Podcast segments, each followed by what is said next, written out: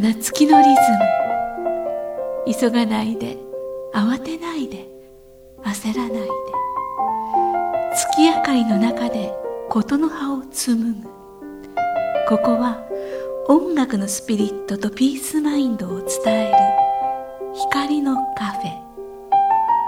ウォンはるかのムーントークカフェ。とこんばんはウォーミンさんです。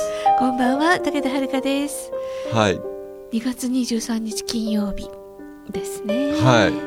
今日の内容は前回の続きですよね。そうなんです。あの前回ね孤立と孤独っていうちょっとねなんかあの難しいテーマに取り組んじゃったよね。なんかぐちゃぐちゃししてたような。そうそうそうそう。まあいいか。なんかあっち行ったりこっち行ったりね。ねまあ本当に即興でやってるので。そうそう。迷路の中の迷路の中で喋ってたような気がするんですけど。でも曲の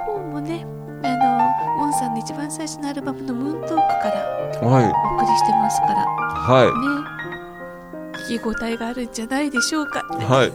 今バームクーヘン食べてますけれど。自由ですね。すいません。ということで今夜もお楽しみください。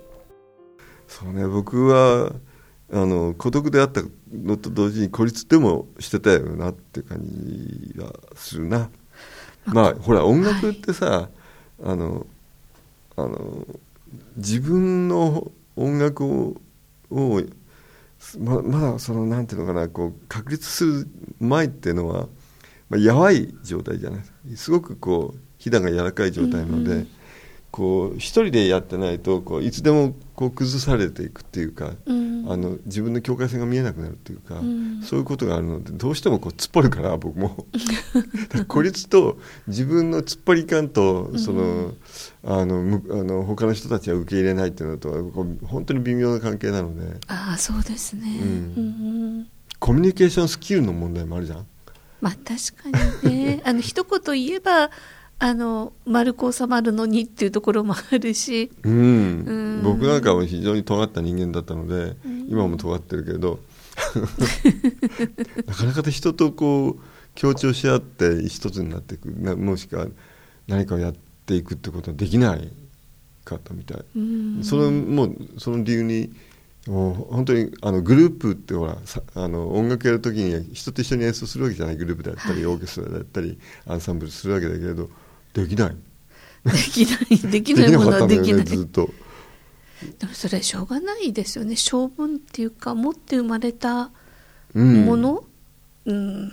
それが個性とも言えますよね、そうだね。うん、だってウォンさんが協調性があって、うん、その孤立とかそういったところとはちょっと違うところに立ち位置自分を持っていたらグループとしてウォンさん音楽やってたかもしれないですからねそうね。僕やっぱりグループやりたかったし、やっぱりね、人と一緒にやるの楽しいもん。一緒に演奏するのをやりたいじゃん。ええやりたいやりたいと思うのと、みんなと一緒にやりたいっていう気持ちと、自分は自分の音楽をやりたいっていう気持ちと、やっぱり相反して、やっぱりあのなかなかうまくいかなかったんだろうね。まあ僕の人格的なものもあったし。そうですか？なかなか「うん」っていうのも 何と申しましょうか。そういう意味では実は僕はすごく孤立してたし孤独だったよ。長い間。それは結構ウォンさんの中でうん。きつかったですか、いや寂しいと思うことは随分ありますよ、うん。ありましたね。あのでもうーんいわゆるあのそうですね。10代後半20代。いやもう小学校ぐらいからこ孤立してたのであの一人だなっていう感覚は、うん。うん、持ってましたね随分と。僕はこの30代後半まで年賀状が3枚ぐらいしか 友人がいなかったから。出してない。出していないし来ない。うん。一、人は及川浩平さんっていうさ 浩平ちゃんは20代前半から知り合ってるの、そこから。あとあのもう自殺自殺して死んじゃったあの友達が高校時代の友人がいたんだけれど、ええ。えーまあ親友だったけどその人がやっぱりあのほとんど付き合いあの、ね、20代30代は会うことがなかったんだけど、うん。年賀状だけ送ってきてくれたね。あで3枚目が DM だった。あで そのぐらいの友人しかいなかったのうね、で今はすごいですよ。僕そうですよね。友人関係が。もう本当に宝だね。ね。あのそれって自分の心境の変化っていうのは確かにあるんじゃないかなと思うんですよ、そうだね。年齢とともにもありますけどね、うん、人が柔らかくなったんでしょうね私が、うん 丸くなってきてね、丸くなってきてうん。本当にひどい人間だったからそれは人が離れていくよね。でも若いうちって結構そういうところありますからね。ねえそういう意味ではね。うまく世渡りできる子ばっかりじゃないですからね。そうね。うん基本的にはみんなあの下手くそなはずなんだよね、うんうん、でも生まれて学んでこうこうとしちゃいけないっていうのを社会性を身につけるってやつですかね、そうだね。うん、僕もじあのでも今さっき言ったようにこう自分で社会性を身につけた瞬間あの時代っていうのはやっぱあってさええ。20代30代って僕テレビコマーシャルとかあのいろんなその企業を相手にしたあの時間も結構あるのね。商業音楽ってね、うん。とこですね。そうするとさすごいやっぱりあのなんていうのこう自分の音楽をあの使ってくださいってわけだからそれなりにこうあのプレゼンテーションしなくちゃいけない頭も下げなきゃいけないし。頭を下げなくちゃいけないじゃない、そういうの結構やったと思うよね。うんだから一度あの孤立するにしても社会性社会の中でちょっとあのなんていう別にそのこびる必要はないんだけれど、うん。社会化する社会化であ自分をこうコミュニケーションの中でネットワークの中に置いてみるってことはね必ず必要だと思うね。体験としてねあの、うん。必要相対的にね。自分のことを相対相対化するって言い方んするんだと思うんだけれどね、うん。でその中であのあえてそれをやめて社会のそういう部そのなんか組織にの中にこう帰属しなくちゃいけないみたいなことじゃなくて最終的に自分の生きる道を生きると、うん。今度はなんか同じ人あの同じ次元に立ってくれる人もしくはサポートしてくれる人じ理解してくれる人が見えてくるんだよね、うん僕ってこうですよって言えばあこの人そういう考え方僕と同じだみたいな形で、うんこうよなんていうか類や類を呼ぶっていうかねそういうのがあると思うんだよね。なんかちゃんとそういうみ道っていうんですかねあの積み重ねいろんな経験して、孤立の悲しみだとか、うん。孤独の苦しさだとか、うん、そういったのも味わってあえて群れないっていう時期もきっとあるよね。ありますからね、うん。でその上であの人の中にまた飛び込んでいく自分とかね。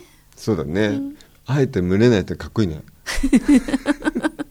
いやでもウンさんも私も多分ちっちゃい頃から群れるっていうのがすごい苦手だったと。できなかったね。私もできなかったんです、みんなと同じことするの嫌だなっていうかあできなかったね。できなかった。どっちかっていうとね、何が面白いかなっていうのを見つけて、うん。これ面白いでしょって クラスメートに見せて流行らせるっていう方が好きでしたね。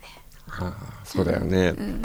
あのねあのやっぱり同じことをこの内容で僕もフェイスブックにいろいろ書いたらねはい、あの共感してくれる人がえーいろいろいました、えーもう僕の僕が僕がねこう私が子供の頃は学校時代も音楽を活動してもまあずっと孤立していたし孤独でした。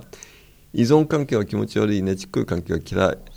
ピアノソロ活動するようになったのはグループ活動ができなかったからです、そうなんだよ。僕実はグループでやりたかったんだけどグループ果たしちゃったんだ。しょうがないんでピアノソロやり始めたんだよね。あ音楽することもウォーキングすることも本を読むこともお絵描きもーうん。ヨガも瞑想もほとんどがソロ活。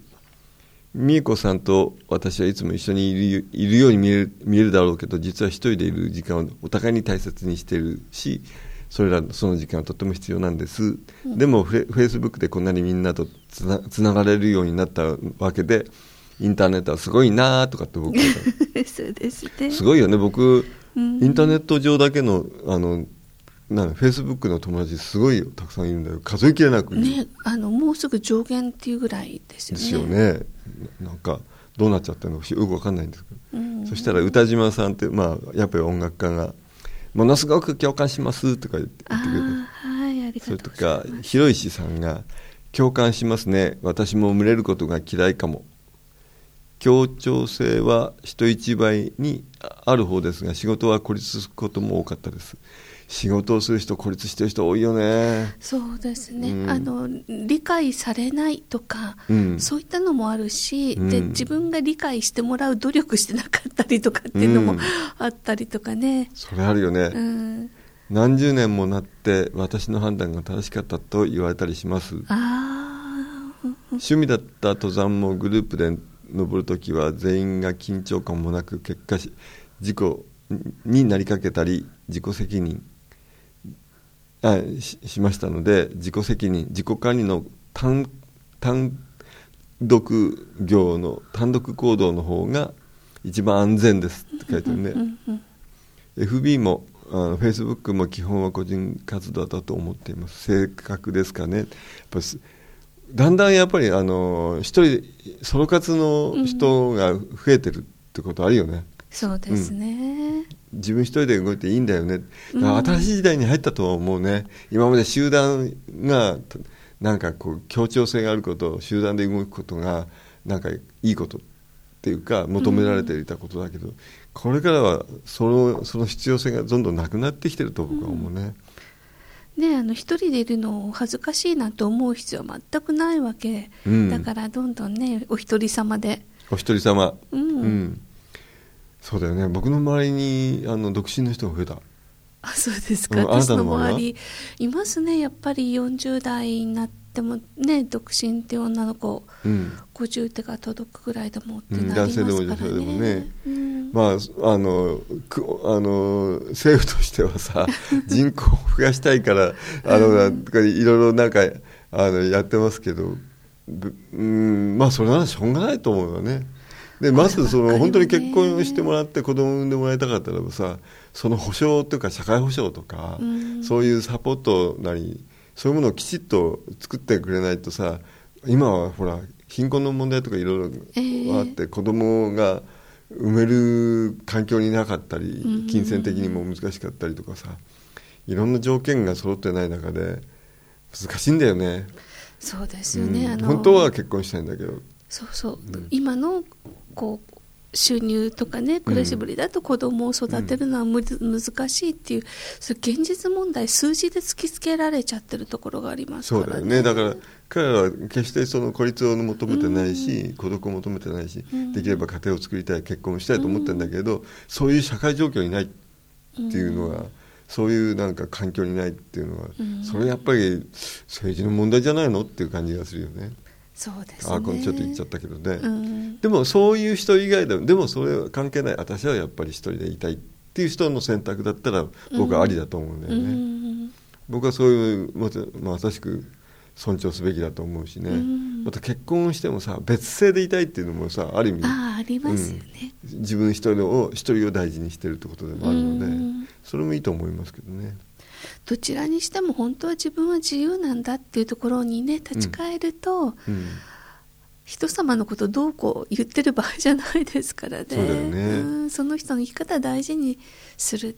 で自分の生き方を大事にするっていうね、自分の生き方を大事にすると一人だった。そういうことだと思うので、うん。あともう一つの問題はその今言ったそのか家庭あの社会環境が整ってないために一人でいざるを得ないっていうのは、やっぱりねあのやっぱり大きな問題で、うんあ最近よく聞くのがほ孤独死っていうのがあるよね。ああのあれはやっぱりネットワークの問題社会の問題だと僕あは思そううんでだけどね。すね。うん。お年寄りがね一人でそうそう。死んでいくっていうね。うん、それはねあまりあの現実際にげその現場に僕はいるわけじゃないから勝手なことは言えないけれどねこれ社会問題だと僕は思うね。そうですよねあのホームとかねそういうところに入れるようなシステムっていうのが全部できれば確かにいいんでしょうけれども、うん。でもおそのお年寄りの中でもやっぱりグループやとか共同生活はちょっと苦手っていう方もいらっしゃるから、そういう個々人のニーズの対応っていうんですかね、うん。いろんなそのタイプの方がいらっしゃるから、うん。きめ細やかにやっぱりね対この辺はね対応していかないと、そうだね。晩年ね嫌な思いしてあっちに行くって嫌ですからね。あっちってどっち？あっち。彼岸の方ね。そう彼岸。まあ、彼岸に行く時は必ずみんな一人なんだけれど、まあね。それまではずっとあのだあの社会の中に生きてるわけだからね、ええ。誰一人一人で死ねないっていうことも言えるんだよね。必ず、まあ、その孤独死っていうものは除くかもしれないけれど、うんね、病院で死んだり家族の中で死んだりもしくはね、そういう社会の中で死んでいくから。そうですね。うんなんかしんみりしちゃうな。いやうちなんて子供いないから、うん。あのもし主人がね先に死んじゃったら、うん。私一人でどうやって死んでいくかなってやっぱり考えることありますよ。今さそのコミュニティみたいなのもさっきほらなんか、あのちょっと村の中の話をしたけど、そういうものもだんだんできているので。さてお話の続きをお聞きいただきました。孤立と孤独の2回目でした。お送りした曲は CD ムーントークからムーントークでした。あでもこのアルバムは曲のねタイトルがそれぞれついていなくて1枚のムーントークというアルバムの中にねそうですねモチーフ曲がたくさん入ってるんだけれど、ねまああの曲あの45分間ぐらいの曲全体で一つの曲というふうにはい思ってくださいはい、お楽しみいただいております。さて、次回はもう3月ですよ。早いですね。わお3月2日金曜日、日の祭りの前の日ですか。はいね、夜7時また聞いてください。ぜひ皆様からのご意見、ご感想お待ちしています。のでお寄せください。はい宛先は、ポッドキャストの添付テキストの記載にある宛先にお寄せください。YouTube でお聞きの方は動画の下にあるアドレスにお願いいたします。なんか、王さん、お寄せしてほしいようなお話ってありますお寄せしてほしい話ってそれ日本語がよくわかんないんです。けど変な言い方になっちゃうこういうこういうご意見とかあま基本的にはは何でもいいのであのこの番組に対して何かこう思うことがあったらお話ししてください。あのももしくはあスポンサーになりたいという人がいたらぜひ。大事。ぜひ。はい。お待ちしております。お相手はウォーミンさんと武田遥でした。また来週。また来週